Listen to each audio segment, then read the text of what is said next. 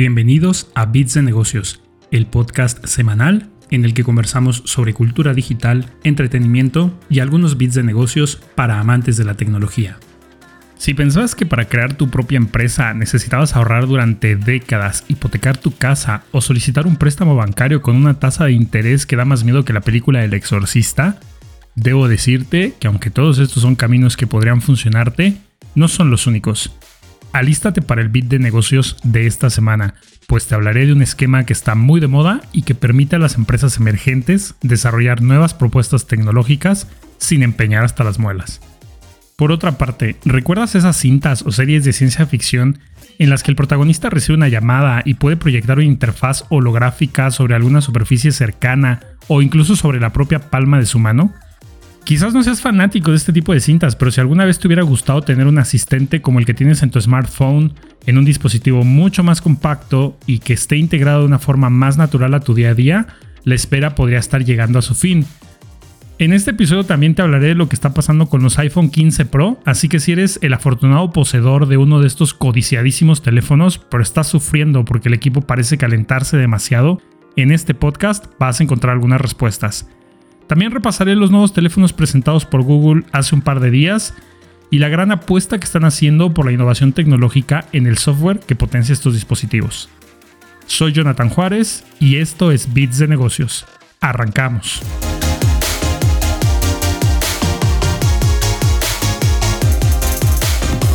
Empiezo este episodio con una noticia que seguramente va a despertar la nostalgia de más de uno. Así como llegan cosas nuevas, algunas cosas antiguas también se despiden. Y no me refiero a antiguas de hace 30 o 40 años, sino a servicios asociados a plataformas de juegos que se lanzaron hace apenas 11 años. Me refiero a los servicios en línea de la familia de consolas Nintendo 3DS y Nintendo Wii U. En la página de la compañía se detalla que el juego en línea y otras funciones que requieren comunicación de red dejarán de estar disponibles para estas dos consolas, aunque también indicaron que algunos servicios para juegos muy específicos van a mantenerse operativos, Tal es el caso de Pokémon Bank, un servicio de almacenamiento basado en la nube que permite que los jugadores guarden sus preciados Pokémones de juegos de generaciones anteriores al Switch. El cierre de estos servicios está programado para abril del 2024 y aunque Pokémon Bank se mantendría operativo después de esa fecha, es de esperarse que eventualmente la compañía también cierre ese servicio. En otras noticias, City Project Red anunció recientemente que están en las etapas iniciales del desarrollo de una serie o película basada en Cyberpunk 2077. Este es un juego que tuvo un lanzamiento desastroso por allá de diciembre del 2020 y que casi tres años después se ha redimido enormemente. En el segundo episodio de esta temporada, titulado La redención después de la decepción, te hablo justamente de esta gran hazaña y de lo que una compañía puede hacer para recuperar la confianza de sus clientes. Aún no hay mucha información respecto a este tema, aunque se sabe que CD Projekt Red está trabajando con la misma casa productora que estuvo detrás de Mr. Robot, un thriller protagonizado por Remy Malek, que por cierto te recomiendo muchísimo, está disponible en Amazon Prime. Apple está nuevamente en medio de algunas polémicas, aunque no tan grandes como en algunas otras oportunidades. Todo esto se origina porque el pasado 12 de septiembre la compañía presentó sus nuevos iPhone y Apple Watch, estos equipos empezaron a llegar a manos de sus usuarios a partir del 22 de septiembre y lamentablemente algunas personas han manifestado que están experimentando problemas con estos nuevos dispositivos. En el caso, por ejemplo, del iPhone 15, específicamente la gama Pro, parece ser un poco más frágil que las iteraciones anteriores del producto. Esta fragilidad a la que me refiero se evidenció aparentemente de una forma no intencional por medio de un youtuber llamado Jerry Rig, él es conocido por hacer pruebas de durabilidad en distintos dispositivos como justamente smartphones, relojes inteligentes o incluso power banks. Dentro de las pruebas de durabilidad, evalúa qué tan resistente es a rayones tanto en los marcos como en la pantalla, qué también soporta ser expuesto a calor directo como por ejemplo el fuego de un encendedor, e incluso cómo responde el teléfono cuando se intenta doblar. Justamente en esa última prueba, cuando ejerció presión sobre la parte trasera del teléfono con sus manos, Parecía como que el terminal empezaba a doblarse y de repente se escuchó un crack. Al voltear el teléfono, efectivamente se dio cuenta que su temor se había hecho realidad, pues el cristal se había astillado. Posiblemente me digas, vale John, pero yo no pienso gastarme 1200 dólares en un teléfono solo para llegar a mi casa e intentar dañarlo deliberadamente. Yo no podría estar más de acuerdo, aunque si yo tuviera el nuevo iPhone 15 Pro Max, Trataría de no usar jeans demasiado ajustados, especialmente cuando llevo el iPhone en el bolsillo. No vaya a ser que al agacharme o al sentarme ejerza demasiada presión y termine reventando el cristal trasero o doblando el equipo. Aparentemente esta fragilidad, por así decirlo, se debe a dos factores principales.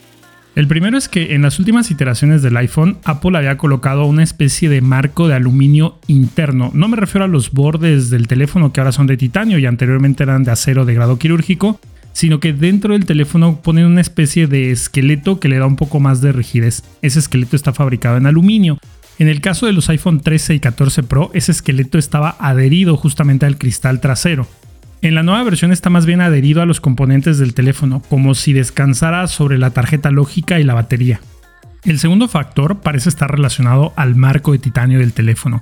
Si bien Apple indicó que este nuevo material le daría más resistencia al equipo, es posible que esa resistencia también esté relacionada a una mayor elasticidad, si nosotros flexionamos más el teléfono, estaríamos ejerciendo mucha mayor tensión en la capa de cristal, lo que incrementaría la posibilidad de que el panel no resista y termine quebrándose. La segunda queja que han tenido los usuarios de vuelta afecta únicamente a la gama Pro y es que están experimentando un calentamiento excesivo. Esta situación ya fue reconocida por Apple, afirmaron que se debe a un problema en el sistema operativo en iOS 17 y que puede corregirse fácilmente con una actualización de software. De hecho, el miércoles 4 de octubre lanzaron iOS 17.0.3, cuya descripción indica lo siguiente. Esta actualización incluye corrección de errores y actualizaciones de seguridad importantes, además de solucionar un problema que puede ocasionar que el iPhone se caliente más de lo esperado. Algo a tener presente es que el procesador con los cuales están fabricando estos nuevos iPhone 15 Pro es el procesador A17, el primer chip de 3 nanómetros. Actualmente los procesadores siguen teniendo transistores. En resumen, un transistor es una compuerta lógica que puede representar uno de dos estados, 0 o 1, que se traducen como apagado o encendido. Estos transistores habitualmente se imprimen en los procesadores por medio de procesos fotolíticos. Estos 3 nanómetros a los que nos referimos son el tamaño del haz de luz que se utiliza para grabar ese transistor en las placas de silicio. Anteriormente se utilizaban procesos fotolíticos de 5 o 7 nanómetros. El objetivo de estar haciéndolos más y más pequeños cada vez es básicamente que en el mismo espacio puedas tener una cantidad mucho más alta de transistores, lo que se traduce en una mayor capacidad de procesamiento. Lamentablemente una de las consecuencias de esta reducción en el tamaño de los transistores es que tienes que hacer circular la misma cantidad de energía en espacios cada vez más reducidos, lo que deriva en una mayor cantidad de calor a disipar. Yo no soy especialista en microcircuitos y la única experiencia que tengo diseñando microprocesadores es de hace años durante mi vida académica. Por supuesto es un mundo que ha cambiado muchísimo. Pero sí me llama un poco la atención que Apple indicó que el problema lo iban a resolver únicamente con software. No tengo más detalles técnicos finos y como te comento tampoco soy especialista en esta área, pero una forma de reducir el calor es también decrementando la frecuencia de operación o velocidad de funcionamiento de ese procesador, con lo cual en teoría podrían resolver menos operaciones por segundo. En el uso diario es casi imposible que notes que tu procesador va un poquito más lento. Lo importante será ver cómo afecta una de las características que Apple anunció con bombo y platillo durante su presentación, me refiero a estos nuevos iPhone que están concebidos con la capacidad para mover juegos de la talla de Resident Evil o Dead Stranding, títulos que son gráficamente muy demandantes. Siguiendo con este tema de las compañías que celebran eventos para mostrar sus nuevos gadgets y motivarnos a seguir comprando, ahora fue Google quien el pasado 4 de octubre anunció sus nuevos productos. El primero del que te voy a hablar es el Pixel Watch 2, su propuesta de reloj inteligente fabricado en cristal y aluminio reciclado se comercializará por un precio de 349 dólares la versión base y 399 la versión que viene equipada con chip LTE. Incluye una característica de software llamada Safety Check, que consiste en que tú establezcas un temporizador del tiempo en el que deberías estar en tu casa.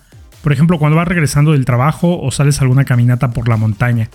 Si no haces ese check-in cuando se acaba el temporizador, el reloj le avisa a uno de tus contactos de emergencia que aún no has llegado para que ellos puedan tratar de buscarte o contactar a los servicios de emergencia. La compañía también presentó la nueva familia de Google Pixel que incluyen dos modelos, Pixel 8 y Pixel 8 Pro. Ambos terminales contarán con el Tensor Chip generación 3 que representa una mejora incremental respecto al G2. Nada disruptivo, recordemos que la curva de innovación de los procesadores está bastante asentada desde hace ya algunos años. En el quinto episodio de la primera temporada te describo qué son esto de las curvas de innovación, así que si aún has tenido la oportunidad de escucharlo, te invito a que lo hagas para que puedas profundizar un poco más en el tema. Aunque ambos teléfonos tienen el mismo procesador, sí existen algunas diferencias en otros de los componentes para tratar de segmentar la gama alta de la gama media. Por ejemplo, el Pixel 8, el modelo base, únicamente tiene 8 GB de RAM contra los 12 del modelo Pro. El teléfono más económico además solamente puede llegar hasta 256 GB de almacenamiento, mientras que el modelo Pro se extiende hasta 1 TB. Además, este último modelo también incluye un sensor de temperatura. No sé qué tanto uso se le podría dar en el día a día, pero es bueno ver que algunos fabricantes están tratando de incluir algún diferenciador y que no solamente se dedican a copiar lo que hacen otras compañías. Ambos terminales mejoran en las cámaras, aunque es muy claro que los mejores lentes están reservados para la gama alta, y finalmente la pantalla del 8 Pro es una pantalla de tipo OLED LTPO que puede ir desde 1 Hz hasta 120, lo que la vuelve muy fluida, pero a la vez muy eficiente. Vale la pena mencionar además que algunas de las ventajas más importantes de estos nuevos terminales están en el software. Si bien hicieron mejoras en los componentes físicos de los equipos, el verdadero potencial me parece que lo podemos encontrar en el sistema operativo, en BART, que es el sistema de inteligencia artificial, y la propia computación en la nube de Google. Algunas de las mejoras que presentaron están muy enfocadas a fotografía y video. Por ejemplo, al tomar fotografías en estos nuevos teléfonos tienes mucho mayor control de los parámetros de la cámara, cosas como la iluminación, el ISO o la velocidad de obturación, lo que permiten que tu experiencia sea más parecida a la que tienes cuando utilizas una cámara DSLR.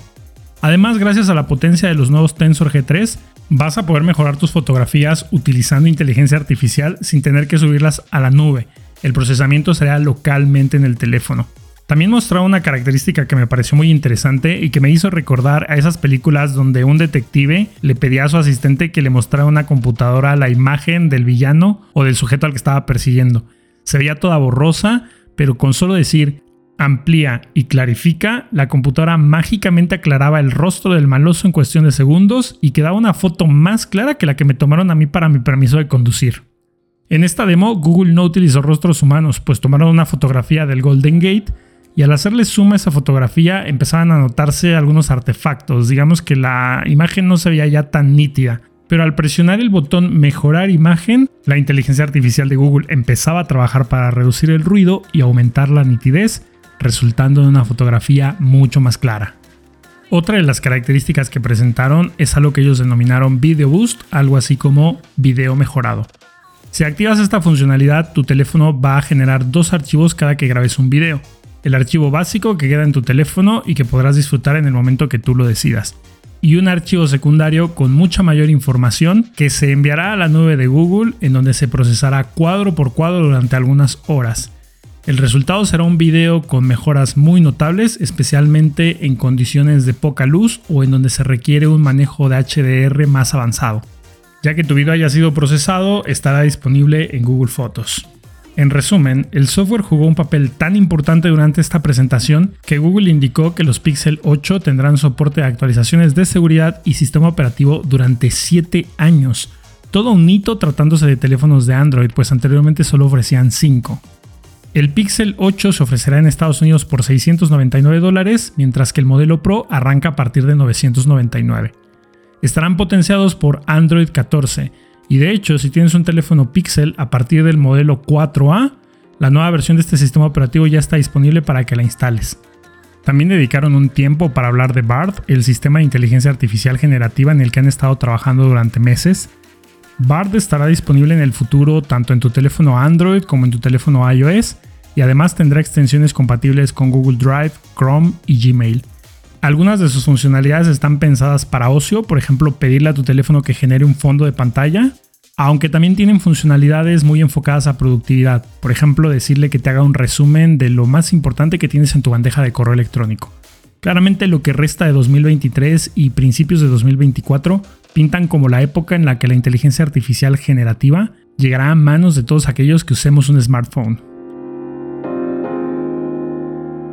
Sin soltar del todo este tema de la inteligencia artificial, otra compañía que está buscando acercarla cada vez a más y más personas es Humane. Es una startup fundada por ex ejecutivos de Apple que han estado trabajando silenciosamente en un dispositivo al que bautizaron como AI PIN o PIN de inteligencia artificial. Este dispositivo es un pequeño rectángulo que incorpora proyectores, cámaras y tecnología de punta para procesamiento de inteligencia artificial. La supermodelo Naomi Campbell ha sido la primera persona fuera de la compañía en utilizar este dispositivo y lo hizo en el Paris Fashion Show. Aunque la revelación completa de lo que podemos esperar sucederá el próximo 9 de noviembre, ya hay claras trazas de lo que la compañía está buscando hacer. Ellos describen a su tecnología como un dispositivo completamente independiente que no tiene una pantalla y que tiene una plataforma de software integrada potenciada por inteligencia artificial. Al decir que es un dispositivo independiente, me refiero a que no necesita emparejarse con un teléfono móvil.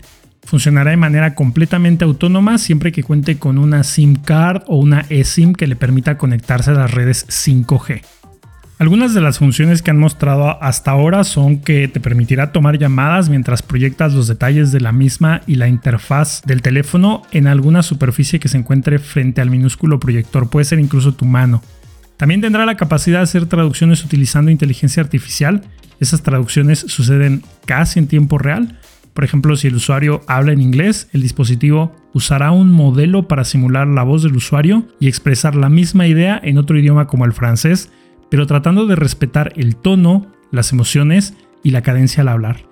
Finalmente ofrecerá algunas funciones similares a las que ofrece un asistente virtual, pues podrá brindarte un resumen de noticias e información que sea relevante para ti en el contexto en el que estés.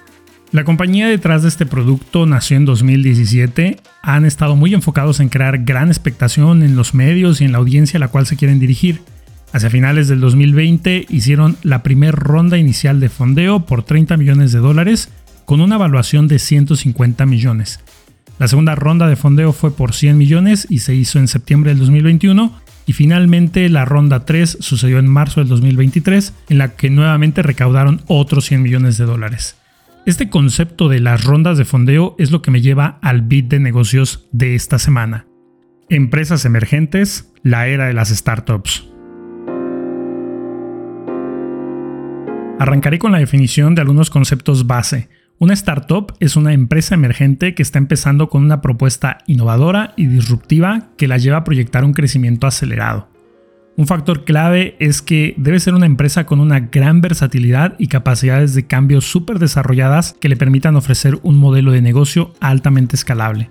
Otro de los pilares importantes de las startups es que deben contar con cimientos tecnológicos sólidos que soporten adecuadamente sus operaciones y su visión de negocio.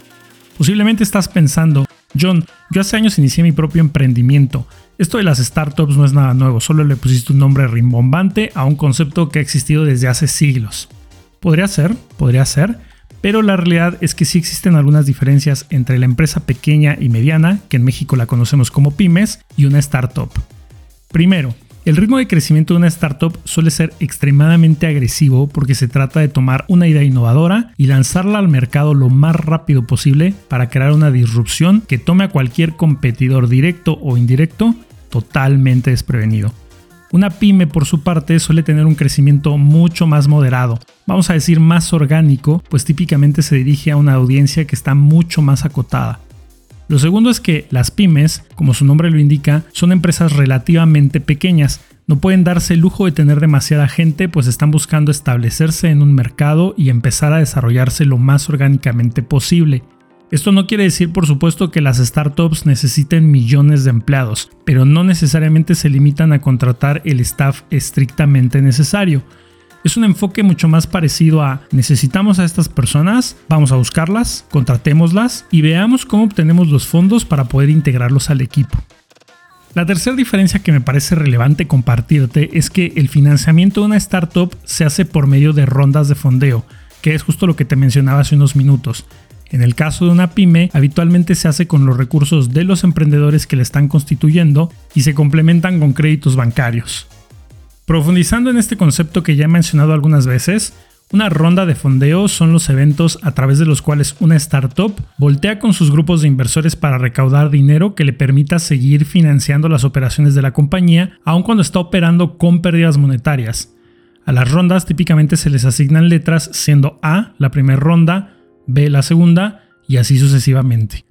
Cuando un inversor otorga capital a una startup, lo hace a cambio de una parte de la compañía. Ese pedacito de compañía que adquirió está representado por acciones. Un punto muy importante es que las rondas de fondeo se realizan una vez que la evaluación inicial de la empresa ya ha sido establecida.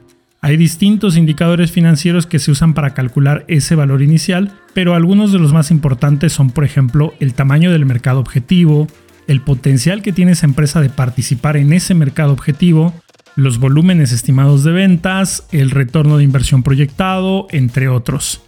Te puedo decir que no es algo fácil de hacer Claramente se necesitan estudios avanzados de finanzas y una sólida experiencia para hacer una evaluación confiable. En el cuarto episodio de la primera temporada de este podcast repasamos algunos conceptos importantes como la capitalización de mercado y cómo se relaciona con las acciones en circulación de una empresa. Si aún no has tenido la oportunidad de hacerlo, te invito a que lo escuches para que puedas tener una visión un poquito más completa de estos temas. Regresando al caso de Humane, la compañía de la que te he estado hablando los últimos minutos. Su primera ronda de inversión fue de 30 millones con una evaluación de 150 millones. De forma muy pero muy simplificada se traduce en que en ese momento los socios que eran dueños del 100% de la empresa decidieron intercambiar 30 millones a cambio del 20% de su compañía. Para los inversores, uno de los motivadores principales es convertir su dinero en más dinero tan pronto como sea posible. Las startups son un esquema de inversión que les puede brindar justamente esa oportunidad. Nuevamente recurriremos a un breve ejemplo para que puedas acercarte a estos conceptos de una forma más orgánica. Pensemos por un momento que eres un inversor y que tienes 7.5 millones de dólares disponibles. Te invitan a la primera ronda de fondeo donde la empresa está siendo evaluada en 150 millones de dólares y decides entrarle con todo tu capital.